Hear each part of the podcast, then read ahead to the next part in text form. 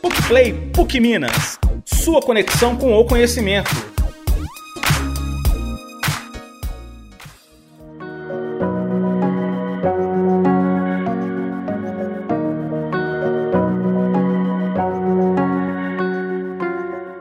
Muitos serão os desafios enfrentados pelo futuro ocupante do Palácio do Planalto. A inflação em alta, falta de empregos, violência, degradação do meio ambiente, entre outros problemas, o país tem questões reais e profundas a serem sanadas. Pesquisa do Datafolha de março deste ano apontou que as maiores preocupações da população estão no campo da saúde, violência, economia e desemprego e educação. Muitas dessas questões estão relacionadas às consequências da pandemia de Covid-19, que afetou drasticamente o Brasil e o mundo, como também foram agravadas pela guerra da Ucrânia. Porém, o cenário da crise brasileira não é recente e não se deve apenas a fatores externos. Nessa quarta temporada do PUC Play, eu vou conversar com especialistas da PUC Minas para refletir sobre os desafios e possíveis caminhos que o país pode seguir para enfrentá-los. Neste primeiro episódio, a conversa é com o professor do curso de Economia, Alexandre Queiroz Guimarães, para compreendermos o cenário internacional e o contexto local que nos trouxe até o momento econômico atual. Eu sou Michelle Stamet e este é o PUC Play PUC Minas.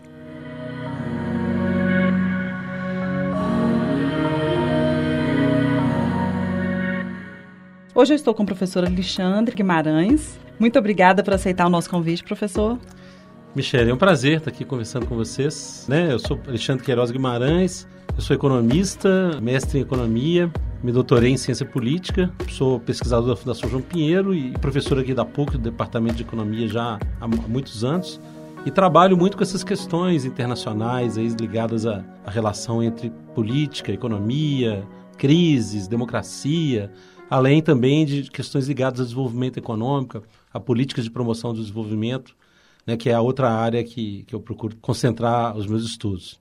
Professor Alexandre, o mundo tem vivido um momento único em que a pandemia mudou todos os paradigmas, né? De acordo com os analistas, o choque da Covid-19 na economia mundial em 2020 ele foi mais rápido e também mais grave que crises anteriores, né? Como a de 1929 e a de 2008, que está é, tá relacionada à globalização. De que forma o contexto global tem afetado a nossa economia? Certo. Eu gosto muito de dizer que, na verdade, a Covid ela não veio num vácuo, né? A Covid ela incidiu num mundo que já tinha muitos problemas e muitas dificuldades. Essa fase atual do capitalismo, né, que é um capitalismo que a gente chama de capitalismo mais liberal, ele já vem tendo muitos problemas, né? E, eu acredito que a crise de 2008 tenha sido é, o resultado de problemas que foram se acumulando muito ao longo do, do tempo, incluindo concentração de renda, né? que é uma característica dessa fase, perda de regulação que se tinha no, no sistema financeiro, no setor financeiro, que acabou produzindo movimentos altamente especulativos que levaram à crise de 2008, né? Então, são, então a gente já, já tinha um mundo com uma série de problemas e dificuldades econômicas e foi nesse mundo que a Covid se inseriu. Agora, é, muita gente fala né, que nós ainda estamos vivendo os impactos dessa crise de 2008. Eu discordo que essa crise tenha sido é, uma crise temporária e rápida. É, até as coisas mais imediatas elas foram resolvidas. Mas os pontos estruturais que estão por trás dessa crise que estão ligados, como eu falei, a essa fase do capitalismo liberal, esses pontos não foram resolvidos, incluindo a concentração de renda, incluindo os problemas do sistema financeiro, incluindo as dificuldades de se produzir uma nova governança internacional para fortalecer a relação entre os países e promover um, um processo de interação econômica que seja melhor para todos e com capacidade, portanto, de puxar mais o crescimento. E aí também a gente pode colocar outras dificuldades, como a dificuldade de enfrentar questões essenciais, como a questão do meio ambiente. Então, todas essas questões que já estavam presentes em 2008 não foram resolvidas, né? Então, o mundo e a economia global continuavam muito vulneráveis. Ao mesmo tempo, surgiam governantes que faziam exatamente o contrário do que precisava ser feito, como o caso do Trump nos Estados Unidos. E foi nesse contexto muito conturbado de instabilidade, de incertezas, que veio a Covid né, e, deu um, mais um grande choque pela, pela forma brutal como ela aconteceu. Né? É nesse ponto que a gente está hoje, sabe? Com muitos problemas que já vinham se acumulando. Talvez o grande impacto que a Covid teve foi desacelerar muito a economia, o crescimento, os países sofreram com isso, contribuindo para os problemas de desemprego. Né? E também acho que a Covid teve um efeito de desestruturar o que a gente chama de cadeias produtivas globais. O mundo estava muito integrado comercialmente, A Covid mostrou para os países que passa a ser necessário produzir internamente alguns bens essenciais, porque faltou muita coisa. Faltaram bens essenciais para a cadeia de saúde, faltaram semicondutores, muitos carros deixaram de ser produzidos, milhões de carros, mesmo nos países desenvolvidos, porque faltavam semicondutores que não estavam mais vindo dos países que produziam, né? Então tudo isso deu uma grande sacudida né, na, na situação econômica com os países revendo muitas das coisas que precisavam ser revistas para reduzir as vulnerabilidades econômicas. E aí, além disso tudo, a gente ainda tem a, a, guerra da Ucrânia, né? que tinha também raízes anteriores, mas que foi deflagrada só agora, e que jogou mais um, um contexto de grande instabilidade para a economia mundial. Então, é, eu acho que uma boa parte dos problemas do Brasil são também questões internas, né? Mas essas questões tornam-se muito mais complicadas e muito mais graves. A gente leva em conta que a economia mundial também enfrenta grandes problemas e que isso afeta também bastante a economia brasileira.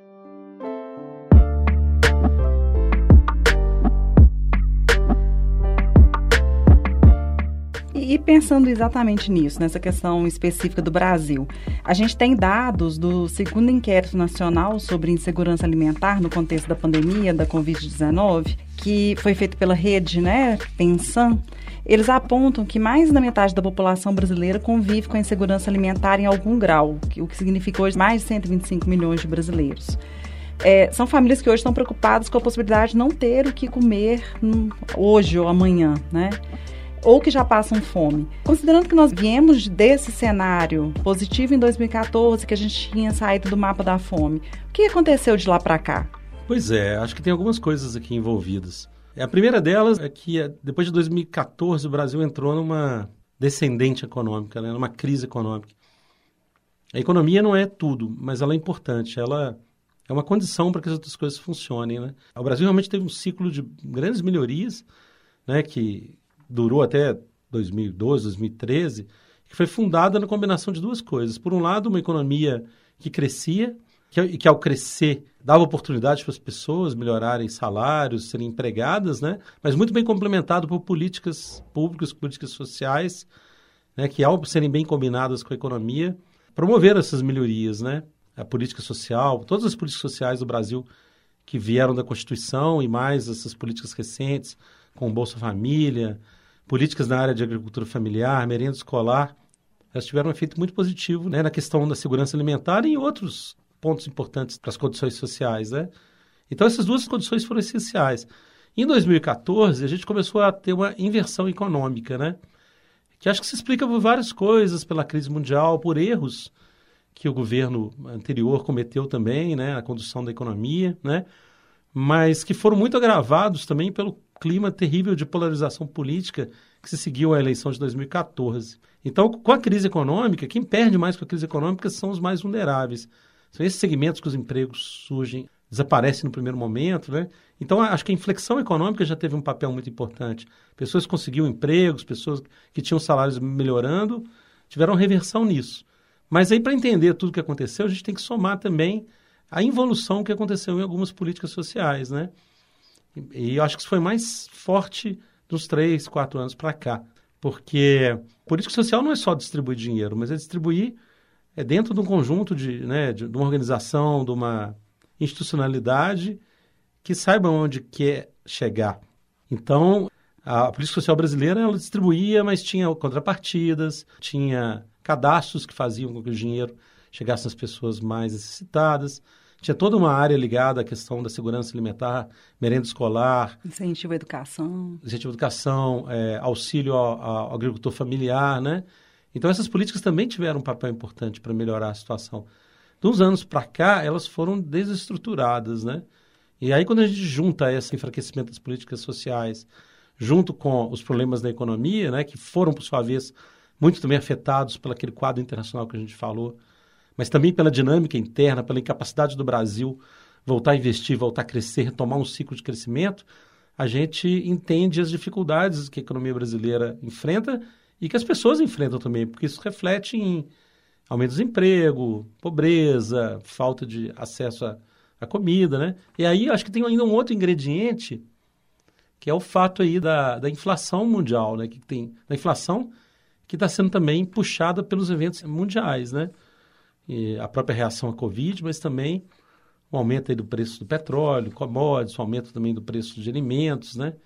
Então, os, os bens ficam muito mais caros, os salários não sobem e as pessoas também, por isso, enfrentam dificuldades de, de terem acesso aos bens que são tão importantes, né? Uhum. Essenciais.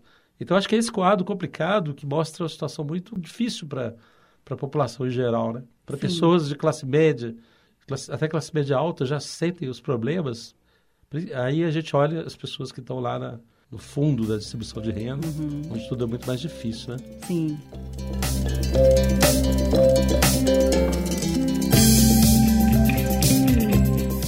E considerando todo esse cenário, tanto mundial quanto no Brasil, quais são os desafios do próximo presidente? Quer dizer, aonde que ele tem que trabalhar de uma forma mais assertiva e mais rápida né, na próxima gestão? Certo. Esqueci só uma coisa que eu vou falar aqui. Eu esqueci de mencionar que a, a pandemia teve um efeito muito ruim sobre o emprego informal também, né? Sim. Porque muitas pessoas continuaram trabalhando online, né? Mais para as pessoas do informal, é, camelôs, que vendem produtos em feiras, em, em eventos culturais, é, essas pessoas perderam isso, né? Uhum. Então, por isso é que o quadro do e emprego informal normalmente é quem está mais pobre. Sim. Então isso também ajudou a entender por que, essas desigualdades aumentaram muito, né? Então só para completar o quadro anterior que uhum. eu comecei a descrever.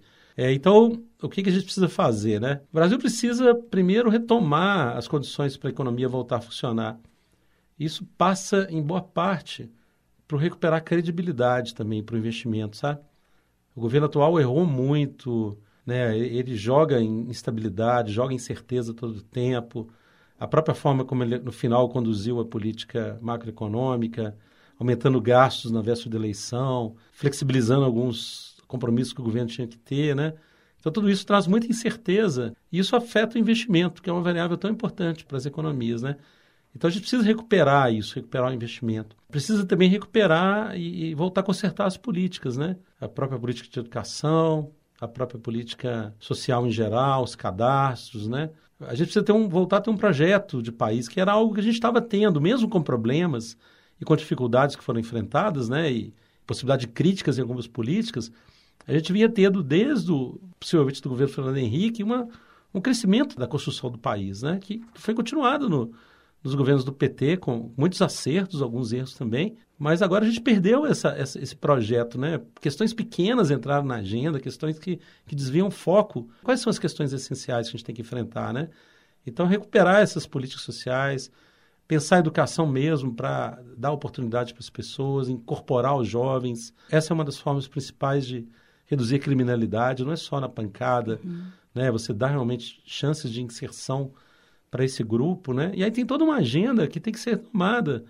É, voltar a pensar como é que recupera a indústria, fazer uma política industrial que funcione, né? Que é algo difícil que o governo Dilma, principalmente, fez e não funcionou, né? Então, fazer uma que funcione, né?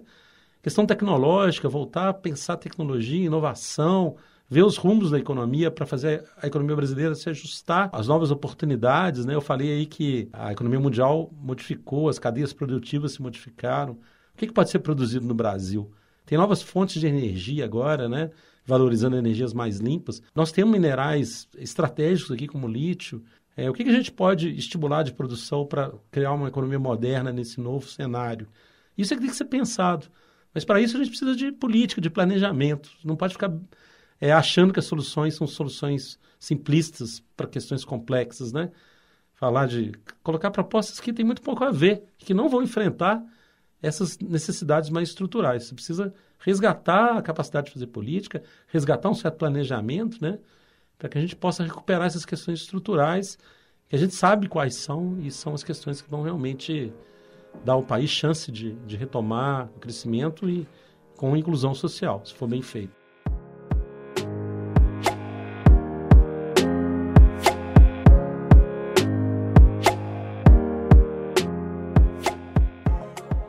É, você chegou a mencionar a questão da educação. Né? Nós temos dados do Ministério da Economia de 2021 que mostram que a taxa de desemprego entre os jovens era de 31% do total, enquanto a taxa geral de desemprego da população como um todo era de 14,7%. Quais os investimentos hoje que, para as próximas gerações, tenham uma perspectiva de futuro positiva? Pois é, o desemprego jovem não é uma uma particularidade do Brasil, é uma coisa geral. Mesmo Europa, países mais desenvolvidos, Japão, enfrentam muito mais dificuldade com os jovens, porque os jovens não têm experiência, né? Então, acho que tem que ter um conjunto de políticas para serem feitas aí, né? Que eu acho que passa, claro, por uma pensar uma educação boa, que de fato faça diferença e não ser só uma formalidade, que essa educação tenha um lado também mais aplicado em diálogo com a política de emprego, né? É, capacitação para o emprego, porque isso é importante não só para estimular as pessoas a ficarem na escola, mas também por ajudar algum, algum tipo de qualidade, qualificação que possa ajudar a empregabilidade. Eu acho que isso passa também por tentar ver como dá para reverter esses efeitos tão negativos da Covid que podem ter prejudicado as perspectivas de uma parte grande da população mais, mais carente, né? Não é trivial, mas acho que tem que combinar essas coisas. Além de tudo, tem que dar condições para a economia recuperar, porque com isso você pode fazer políticas de estímulo ao empreendedorismo, microcrédito, é, estímulo à economia solidária, que é outras formas de, das pessoas se organizarem produtivamente para poderem é, formas de ganhar a vida, né? Eu acho particularmente que, eu falo isso com meus alunos, que o, eu acho que o, um governante teria que, acho que tem que priorizar a inclusão dos jovens, principalmente da periferia, dar chance para essas pessoas, né? Acho que uma das coisas que mais desesperam a gente é ver que o futuro de um pobre na periferia, em boa parte, vai ser o tráfico. E com o tráfico vai ser a, a morte, né? Porque a expectativa de vida de quem está no tráfico é muito baixa.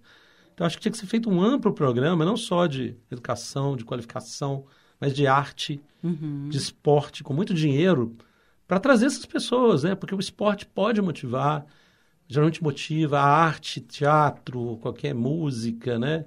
Artes plásticas. Então, acho que isso, isso tinha que ser dado uma grande atenção, isso como um ponto fundamental da, de uma agenda para dar esperança, para dar, né? Aí, a partir da arte, a partir do esporte, as pessoas acham conexões, acham motivação para também se inserirem produtivamente na hora que isso acontecer. Acho que teria que ser uma política que inclua todas essas áreas. Eu vejo assim. Sim.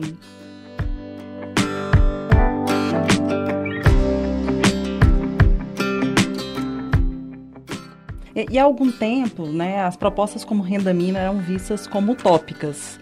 É, que são propostas de são alternativas né, econômicas. Com essa questão atual de um país dividido por desigualdades sociais, com mobilidade social declinante também, você enxerga propostas como a renda mínima como alternativas para o modelo econômico?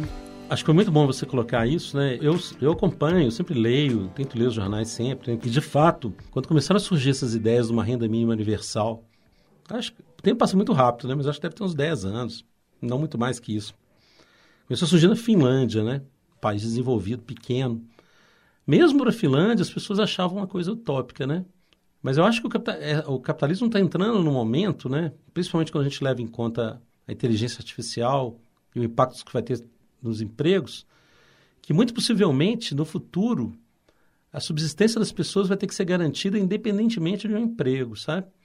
Acho que é nesse contexto que se começa a falar de uma renda mínima universal, que não é uma esmola, não é um, um mínimo do mínimo, é uma renda que permita as pessoas se dedicarem a alguma outra coisa, trabalho voluntário, né? Uhum. E... Ou terem dignidade, né? Alguma coisa que para justificar a sua vida. É claro que isso está acontecendo ainda, né?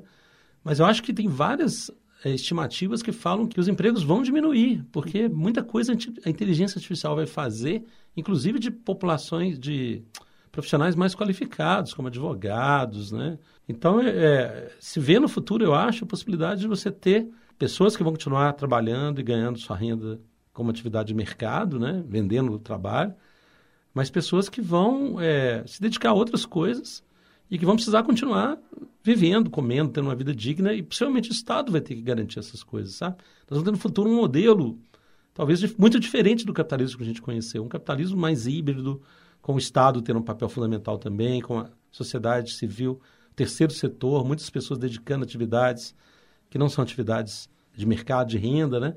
Então, é, eu acho que é uma realidade, sim, né, para o mundo. E para países como o Brasil, é, acho que também, né?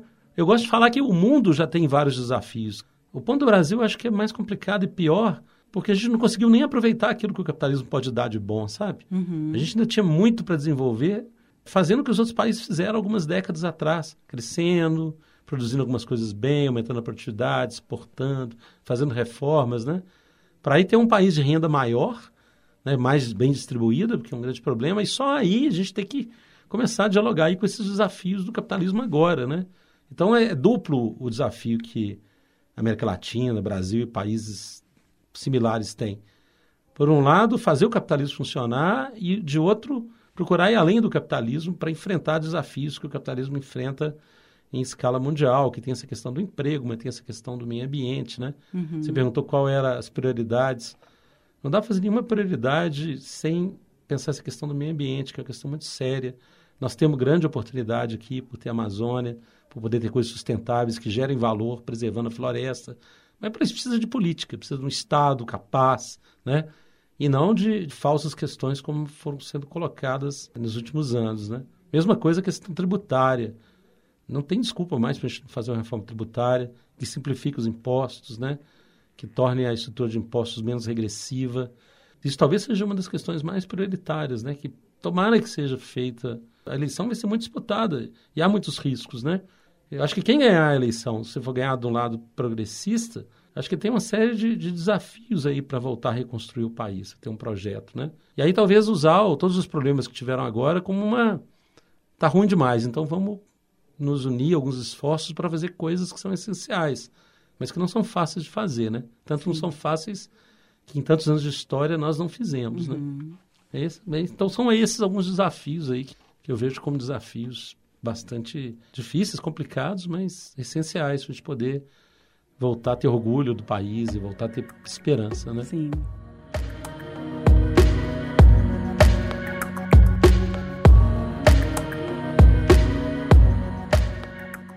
Muito bom, professor. Muito obrigada né, pela conversa esclarecedora. Obrigada por participar aqui conosco. Tá, um grande prazer, estou à disposição e, e, adoro esse tipo de coisa. E, e que bom. Sempre que possível estarei aí disponível para conversar com vocês. Viu? Muito obrigada.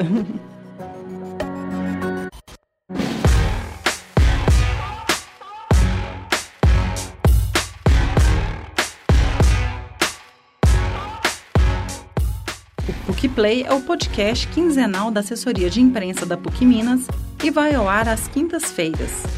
Ele é produzido em parceria com o Laboratório de Áudio da Faculdade de Comunicação e Artes, responsável pela gravação, sonorização e edição. Você pode seguir o podcast na Amazon ou no Spotify, assinar na Apple Podcast, se inscrever no Google Podcast ou no Cashbox ou favoritar na Deezer. Assim você não perde nenhum episódio. Eu sou Michelle Stammet e faço roteiro, produção e locução. Até a próxima!